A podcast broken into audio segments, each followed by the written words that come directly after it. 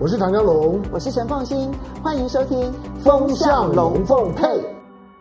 过去这两个礼拜的时间呢，其实很多人开始谈起了，就是到底现在呢要不要打房这个问题。我想中央银行总裁杨金龙呢，他在立法院答询的时候用了大白话文告诉大家，目前不考虑。其实不只是中央银行总裁杨金龙他说目前不考虑，其实你从财政部长或者内政部长他们的一些谈话里头呢，你大概都可以下定一个结论，就是现在的政府并不打算要打房。为什么他们？选择不打房。好，我们先来讲说房地产上涨啊，到底这个背景是一个什么样子的一个背景？这个房地产的上涨啊，它是一个全球性的一个现象。现在不是只有台湾有这个房地产的这个量。增加，然后呢，有很多地方的价格上涨，如此而已。其实包括了美国，包括了新加坡，还有包括了澳洲，乃至于包括了欧洲很多国家，甚至于现在连德国，德国是公认一般的民众其实对于投资房地产最没有兴趣的一个国家民族。可是呢，就连德国他们现在最新的研究指标也都显示，德国现在的房价其实已经是在往上升了。那么。不只是欧洲、美国，其实包括了亚洲，其实很多国家地区现在都已经看到那个房价往上涨的这样子的一个趋势。在这种情况之下，最明确打房，而且速度最快的就是中国大陆。中国大陆呢，因为它的政策方向其实就是房子是给人住的，不是拿来炒的。他们也很担心说，在这个之前呢，那么整个的房地产的上涨，然后导致呢吸纳了整个的国家社会太多的资金，导致这个资源呢无效率的配置的情况呢会再次的出现。所以呢，现在它各个地方政府就开始了有很多，比如说。首付啦，你必须要有一些什么样子的限制啦，然后银行贷款啦、利率啦，他们有很多很多条条款款的限制，每一个地方、每一个地区都不一样。那么紧接着很快打房的，其实就是韩国，因为韩国其实在之前呢也是深受高房价之苦，那么导致呢他们的民众，尤其是年轻人呢，高度的反政府，其实跟高房价是有很大的关系。所以韩国呢，其实在这一段期间呢，很快。快速的就选择了打房，其实也就是根据这个目前现在房价蠢蠢欲动的情况，他们担心很快的会招致下一波的民怨。那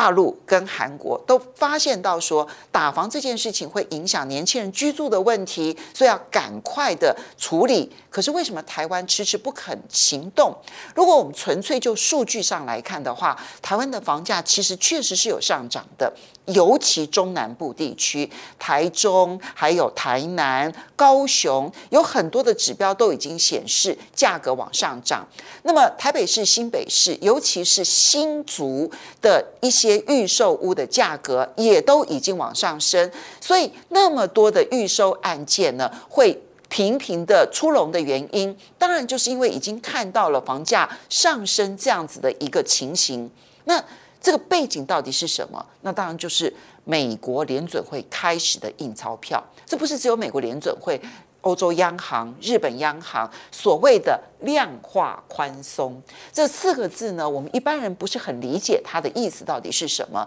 但是它就是左手买债券。右手印钞票，然后到整个的市场社会。现在呢，他们都是用兆美元来计算。那么美国呢，大概平均来看的话呢，那么整个的 QE 下来呢，今年以来从三月到现在，已经释放出来的资金超过三兆美元。如果再加上欧洲，再加上日本。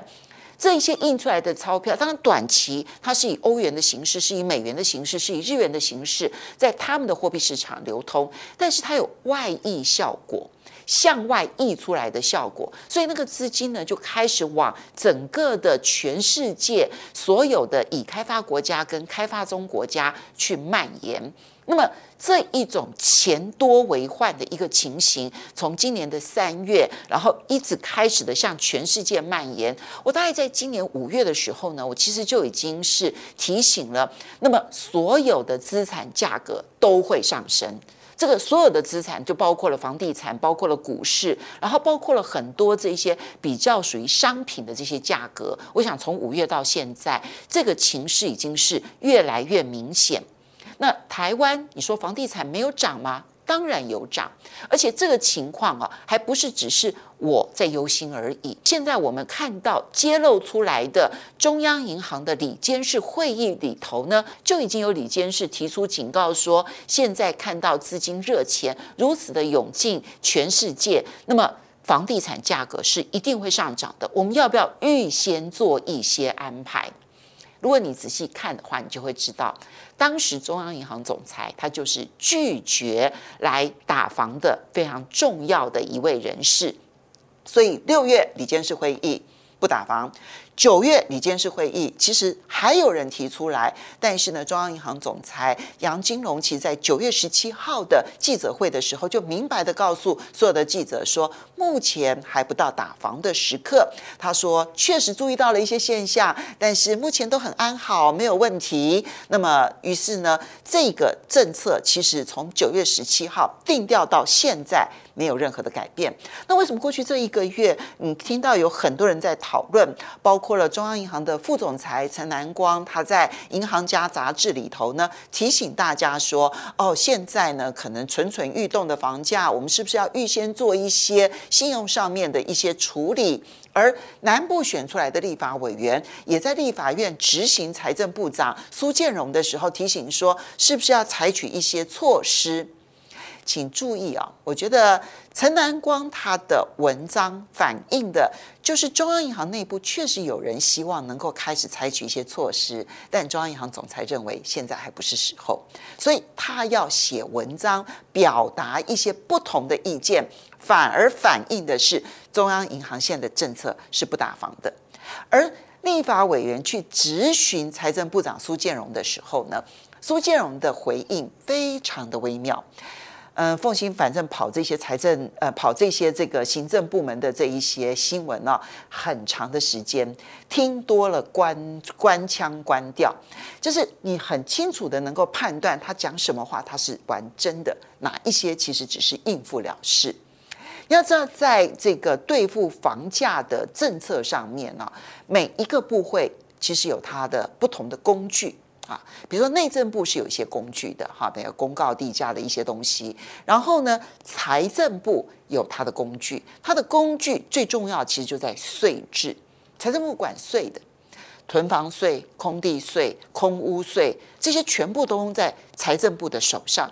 所以，如果他希望能够抑制房价上涨的话，他只要说我要修改税制，或者我要执行什么样子的税，可能就会对房价产生重大影响。那么，这一些方法很多啊。其实从二零一三年台湾的房价之所以维持在相对的一个平稳的一个程度，跟那个时候采取了。房屋的这个交易税是有很大的关系，就是实价登录之后呢，然后我就要按照实价来科他的财产交易所得税，就抑制了现在的那个房价的这样的一个成长。所以，如果他说我要修改税制，或者我要执行哪些税来抑制房价上涨的话，他是玩真的。可是他说，嗯，现在的税制都很良好，我们应该考虑的是选择性信用管制。我要告诉各位，那就是在讲空话。因为选择性信用管制不归财政部管，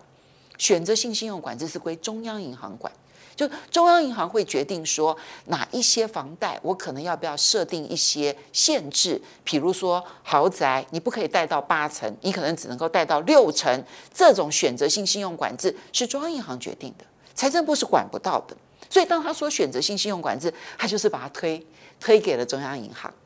那么这时候中央银行没得推了，所以呢，杨金龙呢，杨总裁呢，倒是一个爽快人，就很直接的告诉大家说，目前不考虑。那他们为什么选择不考虑呢？我觉得其实有两个因素。那么一个因素是，可能他们并不觉得这一波的房地产价格会涨很久的时间。虽然这个部分呢，可能我们还必须要看后续各国中央银行到底印了多少钞票出来才能够做决定，因为决定房地产价格涨不涨的原因啊，除了我们看到房地产的供给之外，最重要就是需求。从需求的角度来讲，台湾的人口高峰期已经过了。台湾的人口高峰期呢，在二零一四年，美国学者曾经做过的一个研究，就所有的人在买房子最花最多钱买房子的平均年纪是四十七岁。所以呢，一个国家的房地产的高峰期，你只要去往前推，当他的人口出生最高的那个时刻加四十七年，就会是他的房价高峰期。台湾呢，人口出生最多的一年就是一九六八年，那你从一九六八再加上四十七年，就差不多二零一四年、一五年。所以，台湾的房价人口的高峰期，其实就在二零一四年、一五年，其实已经过去了。理论上来讲，从人口结构来讲，房地产价格没有上涨的因素，但需求还有另外一个因素，就是钱。钱如果多到一个钱不值钱的时候呢，钱只好去买房子。现在的情况不是人口推升的，而是钱不值钱所推升的。那这个钱不值钱所推升的房价能够撑多久？我们其实不确知。这也就是现在所有的部会首长在观望的。诶，这一波不一定会涨这么久，因为人口结构它不会导致房价涨这么久。但问题是资金因素可以存在多久？这不是台湾能决定的，不是中央银行能决定，不是财政部能决定，这是美国老大哥决定的。好，所以这是第一个因素，不确定它到底能撑多久。我觉得第二个因素才是最根本的因素，房地产的投资，它确实呢，价格上涨之后会导致年轻人很大的痛。可是，如果说投资房地产的人多了，土地交易多了，开始盖厂房也好，然后盖这个房子也好，它从 GDP 的角度来看，感觉上面经济是有成长的，所以你的经济成长的那个数字会很漂亮。如果我现在打房了，我就抑制了经济成长率了。那今年台湾很骄傲、很棒棒的是，全世界都在衰退，只有我们经济成长哎。那如果在好棒棒的经济成长当中，如果我去打房，那我不是自断手脚吗？这也就是为什么你看到财政部长或者是中央银行总裁不愿意下重手去打房的最重要原因。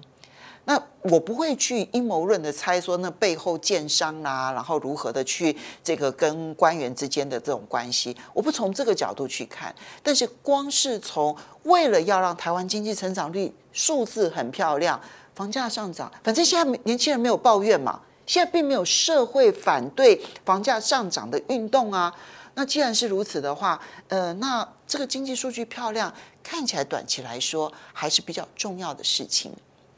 所以我这边提醒就是呢，如果现在有意要投资房地产的朋友们，第一你要知道大环境人口是衰退的，好，但是呢，资金因素在推动着房价的上涨，但这个资金因素随时可以因为中央银行的政策，请注意是中央银行的政策而出现变化，所以你就要考虑一下中央银行的政策喽。